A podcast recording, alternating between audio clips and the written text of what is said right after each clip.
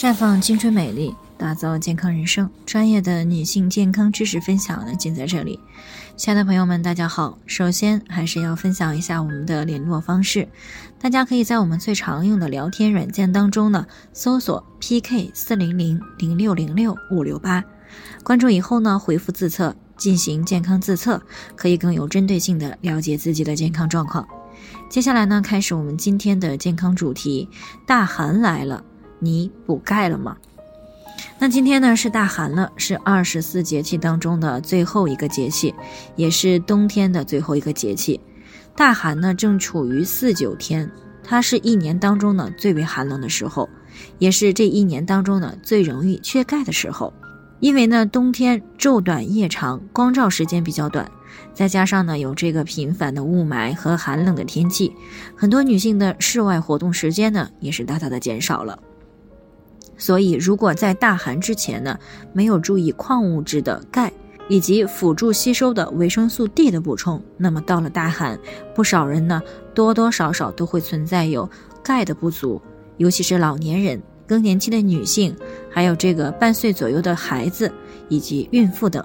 更容易在这个时候呢出现缺钙。而补钙的方式呢，一般呢我们都知道有两种，一种呢是食补，还有一种呢就是钙剂的补充。那我们先来说一说食补，在我们日常所吃的食物当中呢，其中这个奶制品、豆制品的钙含量是很丰富的，而且呢吸收也比较好，是不错的钙源。再一个呢，叶菜类的、蔬菜类的含钙量呢也不低啊，比如说像这个荠菜、芥菜啊，还有苋菜以及小油菜等等。虽然钙的吸收率呢比牛奶要低一些，但是呢它含有。合成骨钙元素所必需的元素维生素 K。不过呢，在烹饪时需要先要焯水啊，去除这个大部分的草酸，避免草酸影响到钙的吸收。那豆制品呢，也是含钙很丰富的，比如说像豆腐干儿啊，还有北豆腐、南豆腐、豆腐皮儿这些呢，都是比较好的选择。那同时呢，我们还需要知道的是，由于这个维生素 D 呢，可以促进小肠对于钙的吸收，所以补钙的时候呢，最好要同时补充维生素 D。而晒太阳呢，是一种有助于机体产生维生素 D 的方法。那如果平时没有时间晒太阳呢，可以选择含有维生素 D 的钙剂来补充。如果要服用钙 D 补充剂，那么记得要适量。还有五十岁以及以上的人群呢，每天的钙推荐的摄入总量呢是一千到一千二百毫克就可以。由于这个正常饮食当中呢，大约含有四百毫克的钙，所以呢，每天我们大概还需要再额外的补充六百到八百毫克的钙。那由于这个市场上的钙制剂呢是有所不同的，所以呢，接下来我们看一看选择钙剂时需要注意的几点。首先呢，是优先推荐食补补钙。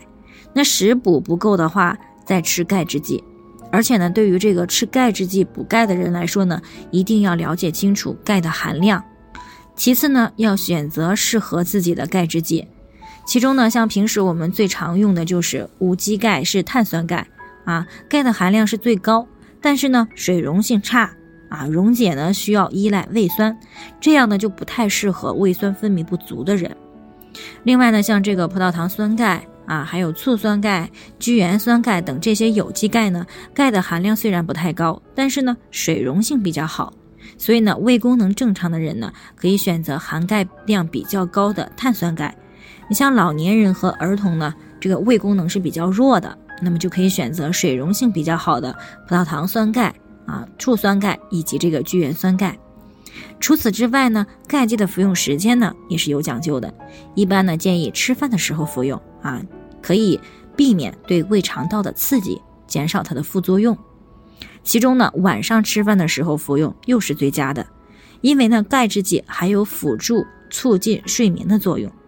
但是要注意啊，这个钙制剂不要和牛奶一起使用，毕竟呢人体每天吸收的钙是有限的，服用太多的也是会影响到它的吸收。那以上呢就是我们今天的健康分享，有任何疑惑都可以跟我们联系，那我们会对您的情况呢做出专业的评估，并且给出个性化的指导意见。最后呢，愿大家都能够健康美丽常相伴，我们明天再见。